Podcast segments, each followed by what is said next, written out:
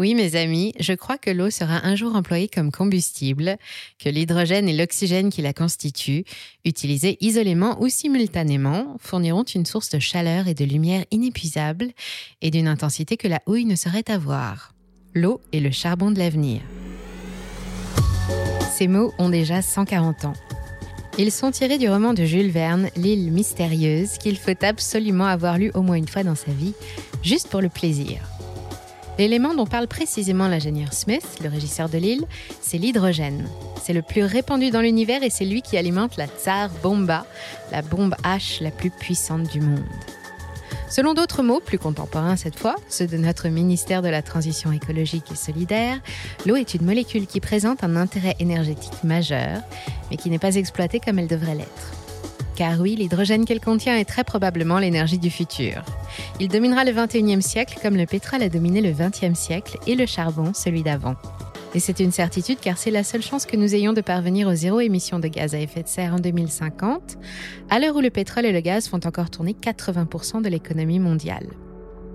Personne ne dit que la transition sera facile et surtout pas l'Agence internationale de l'énergie dans son rapport Global Hydrogen présenté pendant la COP26 à Glasgow. La part de l'hydrogène doit atteindre 25% du mix énergétique d'ici à 2030 et de nombreux pays sur les cinq continents se sont lancés dans sa fabrication. Mais le mouvement manque d'ambition et l'AIE invite les gouvernements à accélérer la cadence. Car oui, ça a beau être un élément naturel très répandu, l'hydrogène doit d'abord être isolé pour être utilisé et tous les hydrogènes ne se valent pas.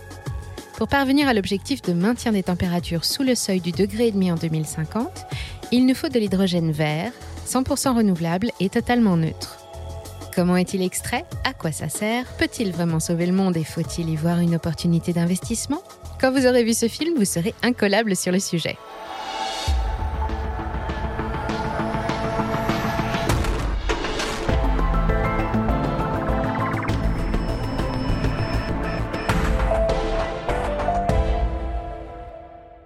La crise énergétique qui frappe actuellement l'Europe nous rappelle douloureusement qu'à l'ère de l'urgence climatique, 82% de l'économie du monde tourne toujours aux énergies fossiles, toutes destructrices pour l'environnement. La plus grosse société du monde et la plus rentable de toute l'histoire est la compagnie pétrolière Saudi Aramco, et les rapports de force entre les nations sont toujours déterminés par la taille des ressources naturelles détenues en pétrole, gaz et même en charbon. On dit que bientôt ils feront partie du passé, et pourtant, le charbon, que chacun sait hautement polluant, compte toujours pour 38% du mix énergétique mondial en 2021, alors que le nucléaire doit se contenter de 9,5%, l'éolien de 6,5% et le solaire aussi de 3,6 petits pourcents. Pour répondre à la problématique d'une énergie propre et surtout constante ou stockable, l'hydrogène représente la solution la plus cohérente. De nombreux industriels et gouvernements comptent déjà sur lui pour compenser l'abandon progressif du gaz et du pétrole, et pour certains d'entre eux, c'est même la seule solution que nous ayons pour réussir à rester sous la barre d'un degré et demi d'augmentation des températures d'ici à 2050. Nous connaissons déjà bien ses propriétés. Nous savons comment les exploiter pour fabriquer des armes de destruction massive ou du carburant pour les fusées. C'est l'élément le plus simple et le plus léger qui existe dans l'univers. Un atome composé d'un seul électron tournant autour d'un noyau qui ne contient qu'un seul proton, et pas de neutrons. On dit que sa masse atomique est de 1 et il porte le même numéro sur le tableau périodique des éléments qui est affiché dans toutes les classes de chimie du monde. C'est une brique fondamentale indispensable à la construction de la matière vivante et notre corps, par exemple, en contient 10%. Mais c'est aussi un transporteur d'énergie d'une puissance phénoménale, capable d'alimenter le cœur des étoiles, y compris celui de notre Soleil, pendant des milliards d'années. L'hydrogène a commencé à intéresser les scientifiques au XVIIIe siècle. C'est le chimiste et économiste français Antoine Lavoisier qui lui donne son nom, littéralement engendré par l'eau dont il est extrait. Depuis, l'homme a tenté de domestiquer ses propriétés physiques et chimiques. On sait qu'il est capricieux et que sa manipulation est délicate. Il s'enflamme dès qu'il entre en contact avec l'oxygène, par exemple, et il est donc considéré comme très dangereux. Plusieurs applications industrielles ont été testées, dans les transports notamment, mais jugées trop risquées, elles ont rapidement été abandonnées au profit du pétrole et du méthane, plus faciles à dompter. Les 190 000 mètres cubes d'hydrogène contenus dans le ballon du Zeppelin Hindenburg n'ont mis que 34 secondes pour se consumer quand il a été touché par la foudre à New York en 1937, avec 35 personnes à bord. Depuis les années 60, on utilise l'hydrogène comme réactif chimique ou on s'amuse à le faire exploser. Mais certains petits malins, comme Jules Verne et ses fans, voient en lui de quoi faire tourner un moteur, voire une usine, et pourquoi pas une ville entière. 1 kg d'hydrogène produit autant d'énergie que 3 kg de pétrole. C'est un carburant prometteur. En équipant des véhicules électriques de piles à combustible, il est possible d'obtenir les mêmes performances qu'un moteur thermique, à savoir 4 à 5 minutes de recharge pour environ 800 km d'autonomie. En recombinant l'hydrogène avec du carbone, on obtient du méthane de synthèse qui peut se substituer au gaz naturel que nous importons. Il est facile à transporter par pipeline, camion ou bateau. Il contient beaucoup plus d'énergie pour un volume équivalent aux hydrocarbures. Enfin, sa combustion ne rejette pas de CO2. Aujourd'hui, on compte sur lui pour sauver la planète et c'est une grosse responsabilité. Enfin, on compte surtout sur l'hydrogène vert, les autres n'ont pas vraiment d'intérêt. En réalité, l'hydrogène est transparent et inodore, il ne doit sa couleur qu'à la façon dont il est produit. Actuellement, il existe quatre procédés parfaitement maîtrisés, depuis l'extraction jusqu'au transport, en passant par le stockage. L'hydrogène gris, ou fossile, provient du gaz naturel, composé d'atomes hydrogène et carbone, d'où son nom d'hydrocarbure. Un procédé utilisant de la vapeur d'eau et de la chaleur appelé vaporeformage permet d'extraire l'hydrogène prisonnier du gaz, mais le procédé est polluant. Selon l'ADEME, pour obtenir 1 kg d'hydrogène, 11 kg de CO2 sont émis et il faut brûler 40 à 85 kg de gaz ou de charbon. La première industrie à devoir être décarbonée d'urgence sera donc celle de l'hydrogène, car 95% de la production mondiale actuelle est grise, car son prix de revient est très bas, pas plus de 2 euros par kilo. L'hydrogène bleu, un peu plus cher, moins salissant, n'est pas une solution pérenne. Le procédé reste le même que pour l'hydrogène gris, basé sur des hydrocarbures, mais le CO2 émis n'est pas relâché dans l'atmosphère. Il est capté et stocké, enfoui sous la mer du Nord ou réutilisé dans l'industrie. Mais il est émis. Il existe un troisième procédé, neutre celui-là, et c'est sur lui que tous les efforts vont devoir se porter. L'hydrogène vert, ou renouvelable, est fabriqué à partir d'une bonne vieille électrolyse, un courant électrique qui circule dans l'eau d'une anode vers une cathode et qui sépare sur son chemin les molécules d'eau en atomes d'oxygène et d'hydrogène. Avec cette méthode, 9 litres d'eau permettent de produire 1 kg d'hydrogène et de l'oxygène qui est relâché dans l'atmosphère. Elle réclame de l'énergie électrique, mais justement, on y voit un complément idéal aux sources renouvelables. De l'eau et du soleil, ou du vent, ou des courants et des marées, voilà ce qu'il faut pour le fabriquer. L'hydrogène vert n'émet pas un gramme de carbone, il a toutes les qualités requises pour une transition énergétique harmonieuse et un futur ensoleillé. Le seul problème, c'est que l'électrolyse est quatre fois moins productive que les autres méthodes et l'hydrogène produit est donc beaucoup moins rentable que l'hydrogène fossile. Un kilo coûte toujours entre 4 et 6 euros à produire. En France, on a inventé l'hydrogène jaune, fabriqué à partir d'énergie nucléaire, qui a l'avantage d'être constante et de ne pas émettre de CO2, mais qui dépend d'un uranium 100% importé. Hydrogène bleu et jaune sont dorénavant appelés bas carbone.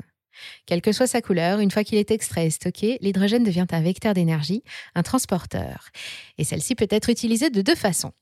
En le brûlant, il produit alors trois fois plus d'énergie qu'un litre d'essence et la combustion ne produit que de l'eau, ou pour alimenter une pile à combustible qui permet de le stocker et de produire de l'électricité en rejetant, là encore, seulement de l'eau. Actuellement, ces utilisations sont limitées. Il est principalement utilisé dans l'industrie pétrolière et le raffinage pour désulfurer les carburants ou synthétiser l'ammoniac, une molécule qu'on retrouve dans les engrais. Actuellement, le marché mondial est limité. Il représente 70 millions de tonnes par an, dont 1 million pour la France, et plus ou moins 625 milliards de dollars. Mais en faisant le choix d'appuyer la transition énergétique sur l'hydrogène, les gouvernements lui assurent un avenir pavé d'or. En 2030, selon l'AIE, l'hydrogène vert devra représenter 25% du mix énergétique global, à commencer par les secteurs des transports, de l'industrie et de la production d'électricité sous forme de gaz naturel de synthèse. La taille du marché devrait être multipliée par 4 d'ici à 2050 et atteindre un montant colossal de plus de 2500 milliards de dollars de revenus annuels à prix constant.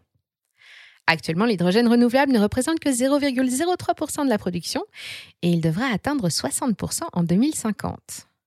La solution retenue parmi des centaines étudiées est d'installer des électrolyseurs et des piles à combustible partout où se trouvent des éoliennes, des panneaux solaires ou de la biomasse en décomposition. L'électricité produite actionne l'électrolyse sans émettre de polluants. L'hydrogène est ensuite stocké et devient transportable sous forme liquide ou gazeuse, et il pallie ainsi les plus gros défauts des énergies renouvelables non stockables et intermittentes. Le déploiement massif d'électrolyseurs devrait rapidement faire baisser leur coût de fabrication et rendre l'hydrogène vert rentable dès 2028. Imaginez alors les hauts fourneaux des aciéries, les usines de béton, les réseaux de transport en commun, les plus gros transporteurs maritimes qui ne rejettent plus que de la vapeur d'eau. C'est notre avenir, mais nous partons de zéro et nous n'avons pas beaucoup de temps pour y parvenir. Parfaitement conscient des enjeux, chaque pays adhérent à l'AIE se dote d'un plan hydrogène. Partout, il faut créer les filières et développer une réglementation. D'un côté, encourager l'utilisation d'équipements qui fonctionnent à l'hydrogène et de l'autre, construire toutes les infrastructures de production, de stockage, de transport et de distribution. En 2030, la moitié de la consommation énergétique de l'industrie mondiale devra provenir de l'hydrogène. Autrement dit, dans 7 ans et demi, nous devrons déjà avoir fait la moitié du chemin. En France, nous avons prévu un budget de 7 milliards d'euros sur ces 7 ans et demi.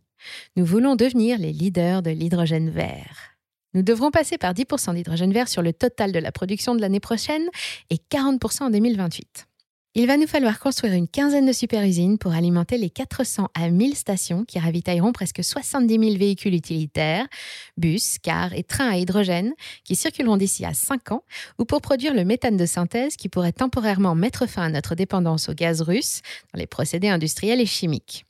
Nos futurs électrolyseurs sont actuellement fabriqués par trois champions européens, dont deux Français. McPhee et GTT, qui vient de racheter la banque électrolyse d'Areva, H2Gen. Notre pétrolière à tous, Total Energy, a 30 projets disséminés dans une dizaine de pays. Aux États-Unis, les véhicules qui fonctionnent grâce à une pile à combustible ne circulent pour le moment qu'en Californie. L'État compte actuellement 107 stations en service capables d'alimenter en carburant plus ou moins 250 véhicules chacune et veut doubler le maillage vert avant 2025 pour atteindre 1000 stations en 2030. Pour Joe Biden, l'hydrogène est une priorité et l'Amérique veut montrer la voie au reste du monde. Au final, le gouvernement va lui aussi investir 8 milliards de dollars pour doter tout le pays de 4300 stations et d'un million 200 000 véhicules.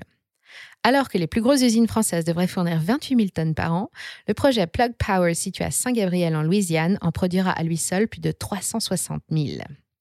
Des dizaines d'autres projets et initiatives privées vont être subventionnés, dont la plus grande usine de production d'hydrogène au monde, située au nord de Las Vegas, est construite sous la bannière d'Air Liquide.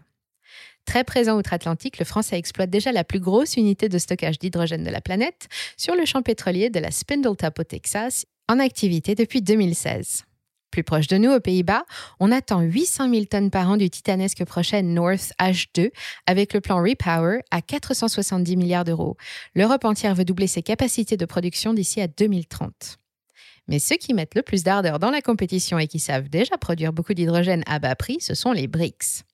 Le plus gros consommateur mondial devant les États-Unis et l'Europe, c'est la Chine.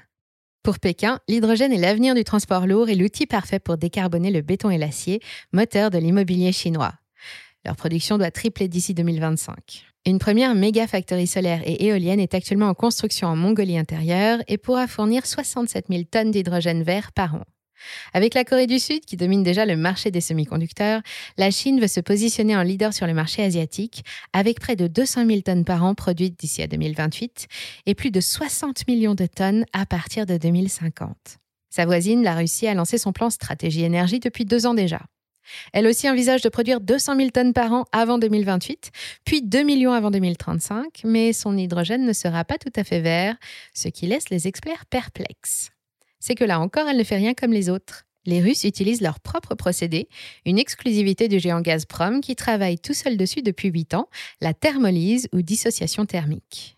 Une autre façon de produire de l'hydrogène fossile sans aucune émission de gaz polluants, moins cher et pour le moment moins énergivore.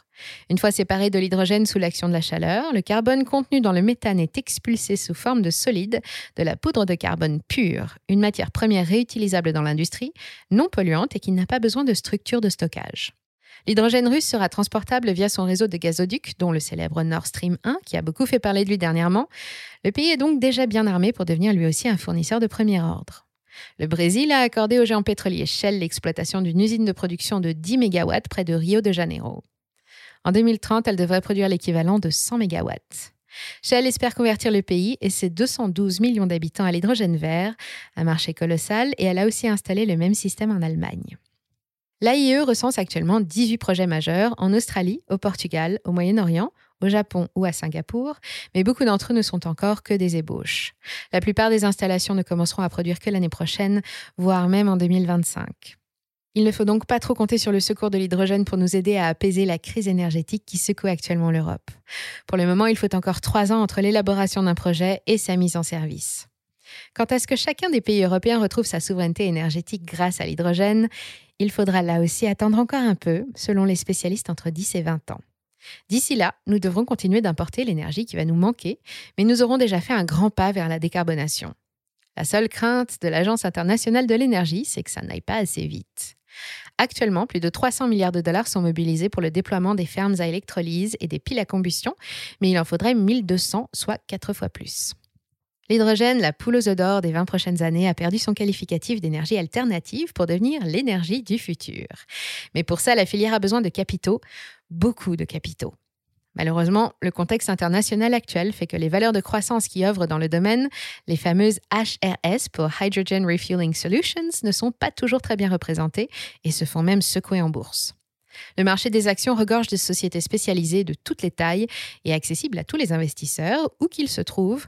Mais attention, s'agissant d'une révolution énergétique menée dans l'urgence, le risque est très élevé. Pas encore rentable et en perte d'intérêt face à la menace d'une récession en Europe, des sociétés françaises comme McPhee Energy, spécialiste de la fabrication des catalyseurs et du stockage, ou Life, l'actuel leader européen de l'hydrogène vert, peinent à attirer les investisseurs et viennent de subir une bulle. Neonen résiste mieux. C'est l'autre pépite française de l'hydrogène solaire et éolien, créée il y a 14 ans, introduite en bourse en 2018 et déjà 4 milliards de capitalisation. La plupart sont de jeunes sociétés qui ont récemment fait leur entrée sur les marchés, à l'image de Life ou d'HDF, Hydrogène de France, il y a à peine un an. Face à elles, les géantes pétrolières apparaissent bien mieux armées. Total Energy, Conoco, Shell, BP, toutes voient déjà le potentiel de l'hydrogène et sont à la tête de projets pharaoniques que j'ai déjà cités. En France, Total, Air Liquide et le constructeur Vinci ont même lancé un fonds d'investissement destiné à financer des recherches pour optimiser le transport d'hydrogène par bateau. Le marché des actions regorge de sociétés spécialisées pleines de projets d'avenir, mais dans le contexte énergétique, économique et diplomatique actuel, et pour éviter les déboires, n'oubliez pas la règle numéro un de l'investisseur boursier, diversifier. Si vous croyez au potentiel de l'hydrogène, mais que vous ne savez pas dans quel panier mettre vos œufs, pensez aux trackers. Attention, la plupart sont aussi récents que les sociétés qu'ils contiennent, et ils ont naturellement sous-performé avec l'explosion de la bulle l'année dernière. Deux sont disponibles en Europe, le L G Hydrogen Market et le Van Eyck Vectors Hydrogen. Le premier suit les performances de l'indice Solactive Hydrogen Economy. Il rassemble les 29 plus grosses sociétés spécialisées partout dans le monde. On retrouve par exemple le chinois Weichai Power, les allemands Siemens Energy et Uniper, le japonais Toyota, l'américain Bloom Energy ou encore le suédois PowerCell. Vanek Vectors Hydrogen reproduit l'indice MVIS Global Hydrogen Economy. Ce sont cette fois les sociétés les plus liquides du monde, dont 50% des revenus proviennent déjà de l'hydrogène et dont la valorisation dépasse les 150 millions de dollars. En tête, on retrouve Plug Power et Bloom Energy, Ballard Power Systems ou Air Liquide. Les deux ETF sont à capitalisation, principalement exposés sur les États-Unis, le Royaume-Uni et la Norvège, et les frais de gestion annuels se montent à 0,49 et 0,55% respectivement. Si vous êtes convaincu du potentiel de l'hydrogène, alors c'est maintenant que les prix sont redevenus cohérents qu'il faut s'y intéresser. Mais prudence, car le contexte mondial actuel fait toujours peser un risque élevé à court terme. N'investissez que de l'argent dont vous n'avez pas besoin et que vous pourrez laisser à l'abri de la volatilité pendant plusieurs années. Et puis surtout, l'hydrogène n'est pas une solution miraculeuse. Il y a tout à faire, depuis l'extraction jusqu'à la distribution, et atteindre les objectifs cohérents avec les prévisions du GIEC va réclamer un effort financier colossal pour un rendement qui ne sera pas forcément tout de suite au rendez-vous. L'hydrogène reste quand même le seul élément potentiellement disponible à l'infini et le seul capable de maintenir notre système énergétique au niveau de nos consommations. Les plans ambitieux dans lesquels se sont lancés Chinois, Russes, Américains et Australiens montrent que cette fois, le mouvement vers la décarbonation est en marche. Mais d'autres n'y croient pas et estiment que nous ne parviendrons jamais à atteindre les objectifs que nous nous sommes fixés. Merci d'avoir suivi cet épisode jusqu'au bout. Si ça vous a plu, on compte sur vous pour le partager autour de vous, laisser un like ou une bonne note et vous abonner pour être informé des prochaines sorties. Et moi, je vous dis à très bientôt sur Money Radar.